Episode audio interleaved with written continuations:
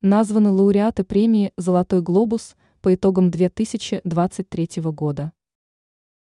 В штате Калифорния, в Беверли-Хиллз, в одноименном отеле состоялась 81-я церемония вручения наград престижной премии «Золотой глобус».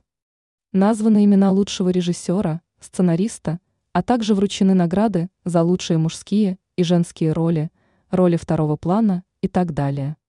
По итогам 2023 года лучшим режиссером признали Кристофера Нолана и его работу «Оппенгеймер». Фильм также фигурировал в номинации как лучшая драматическая работа. Лента обошла «Убийцы цветочной луны».